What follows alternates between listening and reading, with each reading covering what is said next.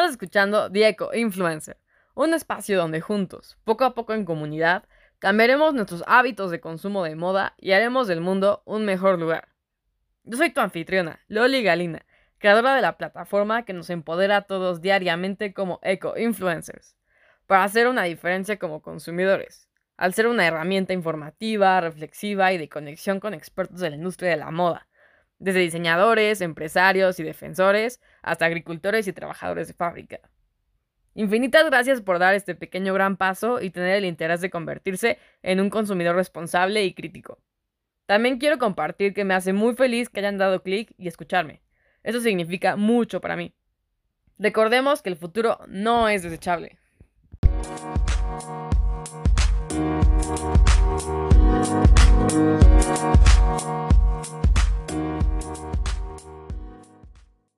Hola, muy buen día a todos.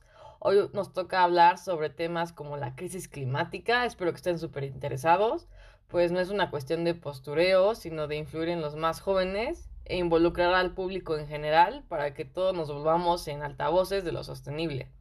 También vamos a tocar eh, Seaspiracy, que es un documental que salió apenas en Netflix, que por supuesto deben checar pues ahí se puede ver cómo los green labels, las certificaciones de pescado sostenible, pueden no ser de todo lo que parece, ¿no? Entonces, comencemos. Como bien saben, la crisis climática está en boca de todos.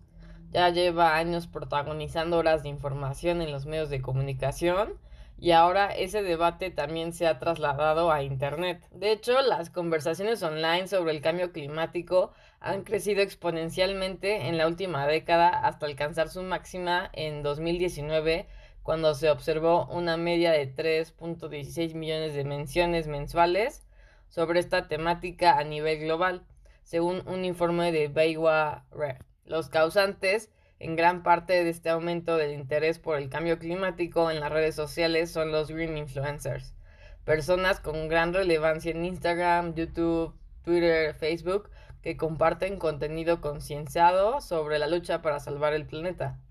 Con esta descripción, la activista sueca Greta Thunberg puede ser la primera en venirse a la cabeza, ¿no? Pero no hace falta salir de las fronteras españolas o mexicanas para encontrar otros ejemplos significativos, porque ahora escuchamos mucho sobre los popotes de metal, shampoo sólido y bolsas de tela para la compra. Esos son solo algunos de los miles de elementos ecológicos que existen en el mercado hoy en día y en nuestras vidas cotidianas. Antes de la pandemia ya se percibía un aumento de la conciencia colectiva en relación con el medio ambiente, pero la COVID-19 ha acelerado más el proceso y ha motivado a más personas a tomar parte de esa responsabilidad. El número de consumidores que dice que pagaría más por un producto ecológico sostenible ha pasado del 49% en 2011 al 57% en 2019. Y pues personalmente yo creo que es muy cierto porque en este tiempo, ya que estamos todos guardados en casa, eh, nos ha servido mucho para reflexionar sobre nuestras acciones, nuestro estilo de vida y pues realmente sí queremos darle, dejarle algo al mundo, ¿no? Y hacer un cambio concientizado. Sí. Y no de los espacios donde más se buscan este tipo de productos son las redes sociales. Un 41% de los consumidores de productos ecológicos afirma usar estas herramientas para encontrar más información sobre marcas o servicios sostenibles y a la vez esto los convierte en potenciales compradores en línea ya que cada vez más usuarios exploran las redes sociales como un escaparate de productos, para consultar información y para comprarlos, sobre todo las generaciones más jóvenes, los cuales incluyen los millennials y la generación Z, que lideran el movimiento en favor de la sostenibilidad. Y pues precisamente en las redes sociales existen los denominados green influencers, y esto es los influentes que acumulan miles de seguidores a partir de sus alternativas saludables y productos verdes de consumo y de estilo de vida. Algunos utilizan el green influencing de manera transversal, que es tanto en alimentación, moda, cosmética, muebles, juguetes, y por lo tanto puede convivir con los nichos de influencia clásicos. Y no solo es cuestión de postureo, pues Carlota Bruna es una catalana de 24 años que cuenta con más de 170 mil seguidores en Instagram, Con ellos comparte posts sobre el cuidado del medio ambiente y sensibilización contra el maltrato animal. Y su prioridad es compartir la importancia de llevar una alimentación vegetal para su salud y la salud del planeta. Para ella, el aumento de la atención que reciben los contenidos sostenibles no tiene nada que ver con una cuestión de postureo, sino que de una mayor concientización ecológica hacia los más jóvenes.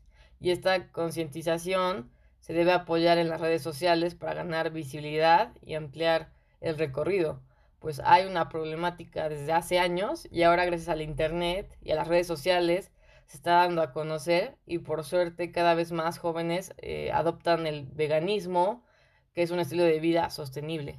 Inclusive yo también pienso de su misma manera y me estoy como volviendo vegana.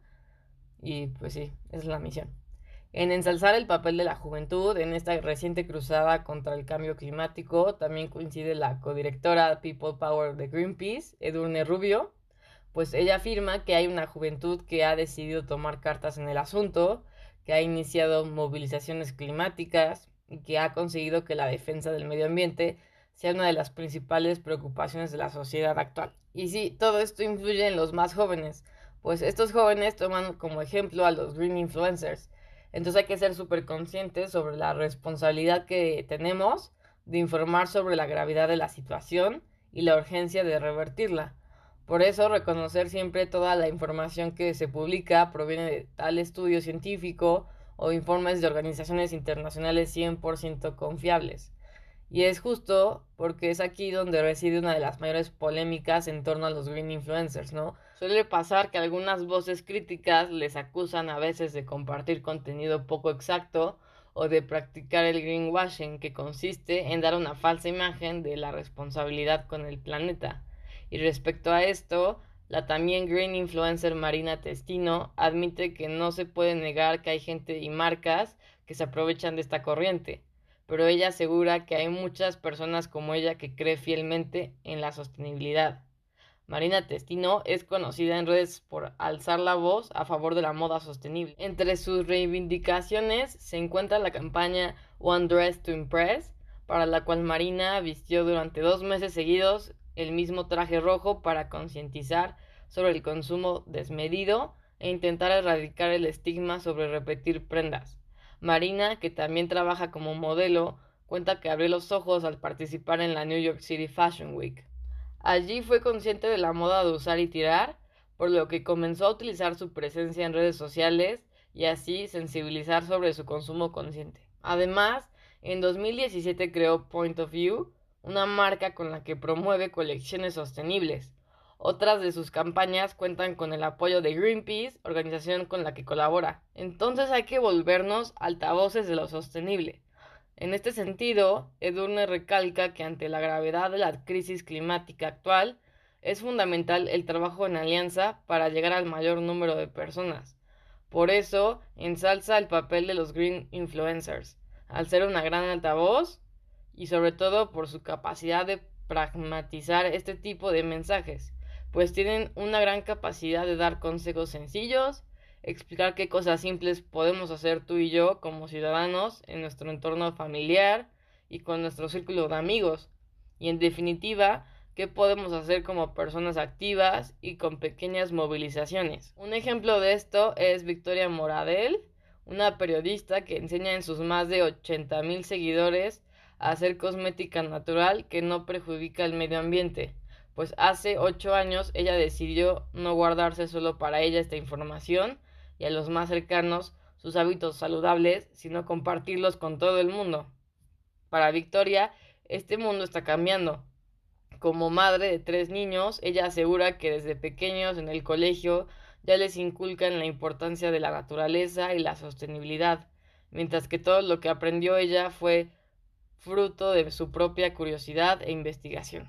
Una idea que comparten desde Greenpeace que ratifica que a través de los niños está cambiando la mentalidad y el hábito de muchas familias es que los niños son verdaderos green influencers en sus casas, ya sea dentro o fuera de las redes sociales, pues cada vez resulta más relevante la implicación ciudadana en la lucha contra la crisis climática. Entonces podemos concluir que los verdaderos influencers son la familia, Y aunque pueda parecer que la influencia de los green influencers es similar a las de otros influyentes, la verdad es que no lo es, pues se sitúan en segundo lugar por la cola en una lista de ocho categorías de personas que más impactan en nuestro comportamiento hacia el medio ambiente, según un informe de Cantar. Lo que ejercen influencia real en nosotros y nuestra conciencia ambiental son en primer lugar los hijos, los amigos, la pareja y los padres. En la última posición de esta lista están los políticos y las celebridades. La probabilidad de que nuestros hijos influyan en nuestra conducta es mucho mayor porque se genera una insercia proveniente de la empatía natural que sentiremos hacia ellos cuando los veamos actuar de esta manera determinada. Para los menores de 35 años, la pareja es la principal influencia, seguida de los amigos y los padres lo que demuestra que la influencia generacional se da en ambas direcciones. En esta línea, Diego Redolar, neurocientífico de la UOC, afirma que en nuestro día a día la toma de decisiones está influida por nuestros entornos más inmediatos. Aquí la familia desempeña un papel importante, así como la pareja y los amigos. Nos dejamos guiar mucho por las personas que forman parte de este círculo más íntimo que se basa en la confianza, y en la cooperación social. Y en cambio, para las propuestas de las personas que forman parte del segundo círculo compañeros de trabajo, los green influencers o los eco influencers, políticos y celebridades, nuestro cerebro nos pide información técnica y específica para llevarlas a cabo. Y de hecho, según el informe de Cantar, el 38% de los encuestados siente que aquellas personas cuyas opiniones son importantes para ellos son quienes los alimentan al ser más ecológicos. No obstante, el papel del gobierno es ultra fundamental, pues las decisiones que el gobierno tome y las iniciativas que desarrolle pueden favorecer o no que los ciudadanos apliquen todo este aprendizaje que han hecho desde casa, pues puede haber personas que no hayan recibido ninguna educación ambiental, pero que sin embargo respondan a las campañas gubernamentales.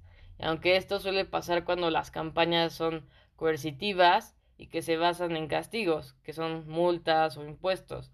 Esto lo añade Juan Carlos Gásquez Abad, profesor colaborador de los estudios de economía y empresa de la UOC. Y precisamente, y como subraya el informe de Cantar, los consumidores mayores son los más activos en la reducción de residuos, pero también influyen en el cambio de los más jóvenes.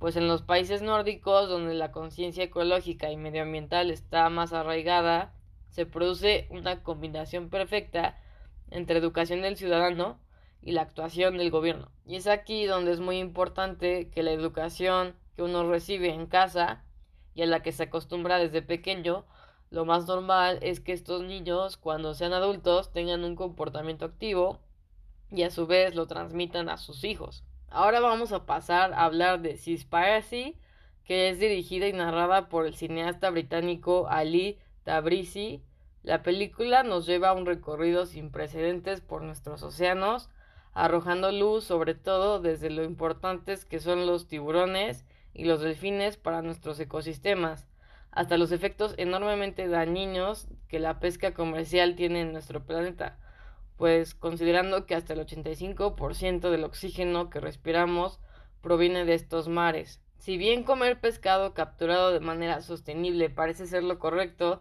Tabrizi arroja luz sobre cómo las etiquetas Dolphin Safe y Marine Stewardship Council podrían no brindar la seguridad que los clientes andan buscando siempre. Cuando se le preguntó en la película si podía garantizar que todas las latas de pescado etiquetadas como Dolphin Safe son en realidad Dolphin Safe, Mark G. Palmer del Earth Island Institute, la organización que administra la etiqueta Dolphin Safe, dijo, Nope, nadie puede.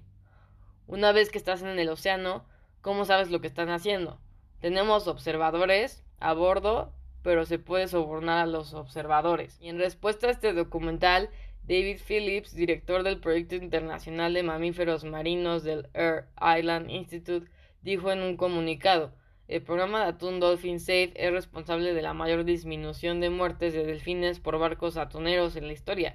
Los niveles de muerte de delfines se han reducido en más del 95% evitando la matanza indiscriminada de más de 100.000 delfines cada año. Un portavoz de Marine Stewardship Council agregó, las pesquerías certificadas por el MCS debe cumplir con nuestros requisitos verificables y basados en la ciencia, asegurando que las poblaciones de peces se conserven para las generaciones futuras. El impacto positivo de nuestro programa ha sido reconocido por las Naciones Unidas como siendo importante para ayudar a mantener la biodiversidad oceánica. Pero bueno, las redes son una gran fuente de contaminación plástica de la que rara vez se habla y esto lo aprendimos en este documental. A estas alturas todos conocemos el impacto dañino que tiene el plástico de un solo uso en nuestros océanos, pero sabíamos que solo un 0.03% estimado de los desechos de contaminación plástica proviene de los popotes. Aunque rara vez se discute, las redes y el equipo de la pesca en realidad también constituyen en cantidad significativa de la contaminación plástica en nuestros océanos, incluido el 46% de la llamada Gran Mancha de Basura del Pacífico en el Océano Pacífico Norte. No hace falta decir que esto es enormemente perjudicial para la vida marina, que puede enredarse fácilmente en las redes de pesca. Todo esto y más la asombrosa estimación de que ahora capturamos hasta 2.7 billones de peces al año, el equivalente a 5 millones de peces por minuto, que significa que debemos considerar seriamente nuestro consumo de pescado y otros mariscos, menos el de 1% de nuestros océanos globales están protegidos de la pesca comercial. Entonces, ¿es posible seguir consumiendo pescado tanto desde una perspectiva ética como medioambiental? Tabrisi ciertamente no lo cree así. Entonces, hasta que el coronavirus llegó, éramos bastantes los que ya veíamos la gravedad de una crisis climática que nos amenaza como especie, a la nuestra y al resto, ¿no? Había negacionistas, claro, y los que sigue habiendo, pero su número no es muy relevante, con una visibilidad debido a su carácter pintoresco y anacrónico que no se corresponde a su cantidad. Muchos más eran los que simplemente no querían saber demasiado del tema porque tienen problemas más graves que atender, ¿no? Imaginémonos estar en paro, solo les faltaba sentirse culpables por este asunto, a eso se les llama los ecoresignados. Luego están los ecoconsiderados, que es gente con vidas normales que intenta hacer lo posible en su día a día, reciclar, llevarse su bolsa de tela al supermercado, ahorrar en agua. En la cúspide, los ecoactivos, que están dispuestos a casi todo por la causa. Entonces, si tú estás en un grupo que no te gusta, entonces hoy es el día perfecto para enmendar la situación y continuar, ¿no?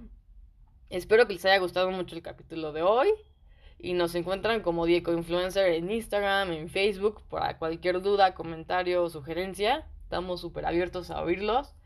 Muchas gracias y que pasen un excelente día. Thank you.